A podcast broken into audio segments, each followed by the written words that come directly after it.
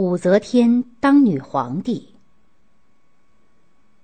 唐高宗李治即位后，做了又一件震动朝野的事，那就是他执意废掉了原来的皇后王氏，改立他宠爱的武昭仪为皇后。这位武昭仪后来就是中国历史上唯一的女皇帝武则天。则天是他退位后唐中宗给他上的尊号。也是他死后的谥号。武则天十四岁时被唐太宗召入宫，封为才人，唐代一种嫔妃的称号，赐号武媚。他称帝后，又特地造了一个字作为自己的名字，表示日月当空的意思。唐太宗病死后，武则天等嫔妃被遣送到感业寺当尼姑。高宗李治在当太子时，就在太宗宫中见过武则天，彼此倾心。高宗即位后，有一天到感业寺拜佛，与武则天再次相见。武则天一面跪接，一面禁不住哭泣起来。高宗很感动，就想找机会把她接入宫中。高宗的皇后王氏性情高傲，对上不肯奉承皇帝。对下人也不知体贴，再加上没有生育皇子，已被冷落多年。高宗的淑妃萧氏生有一子，封雍王，深受皇帝宠爱。当时后妃之间的争斗越演越激烈。王皇后知道高宗思念武氏，就想利用武则天来打击萧淑妃。她派人让武则天留起头发，后来又把武则天接进宫中。高宗见了正合心意，就将武则天封为昭仪，越来越宠爱她。武则天从小就聪明有智谋，当年她被征召入宫时，母亲为她送别，哭得很伤心。武则天却神色自若地说：“我去见皇帝，怎知不是福分呢？何必像小儿女那样悲伤？”她母亲倒不好意思再哭了。武则天还有很好的文史知识修养。爱好文学书法，他出众的才华使得只知道为争宠而争斗的皇后淑妃在他面前相形见绌。高宗便产生了废黜王皇后、改立武则天的心思。高宗知道改立皇后是件大事，必须听取长孙无忌、褚遂良等老臣的意见，因为他们是太宗临终时托付过后事的顾命大臣。为此。他还亲自到长孙无忌家去说明心愿，但长孙无忌和褚遂良都坚决反对。他们认为王皇后出身名门，是太宗皇帝为李治迎娶的，不能轻易废掉。就是要改立皇后，也应当从名门望族中选择更好的女子。武则天的父亲当年只是一个木材商人，只是因为帮助高祖李渊起兵。后来才当了工部尚书，封为应国公，因此武则天的出身实在很低微，不配做皇后。他们的意见代表的是氏族地主阶级的利益，而武则天代表的则是庶族地主阶级。从南北朝以后，氏族地主阶级的势力就在不断跌落，庶族地主阶级的势力则在不断上升。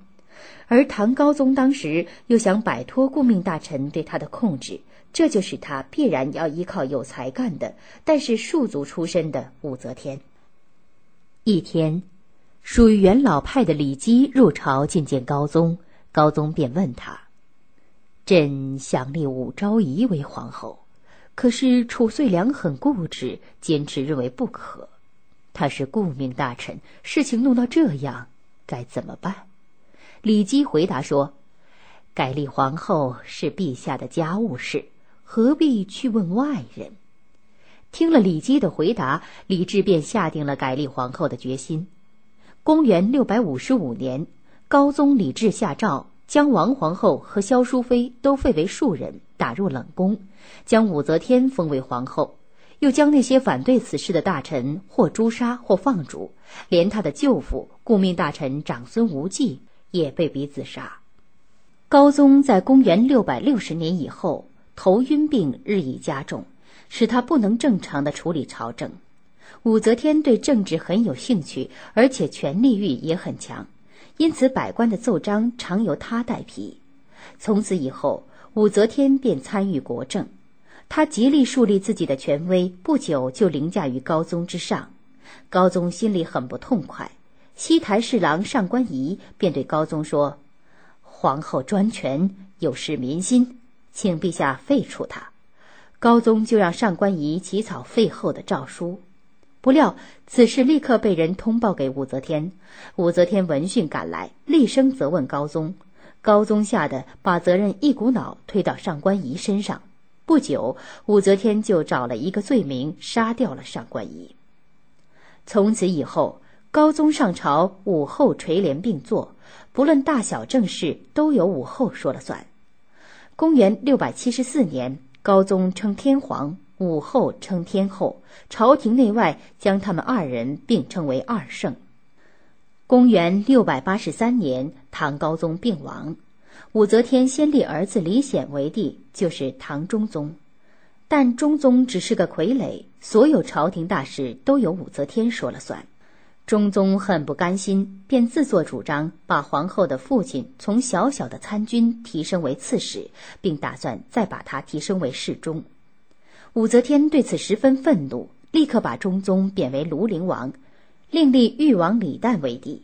但只过了半年多，他又把睿宗李旦废了，改元为光宅，亲自掌握朝政，并重用武氏家族。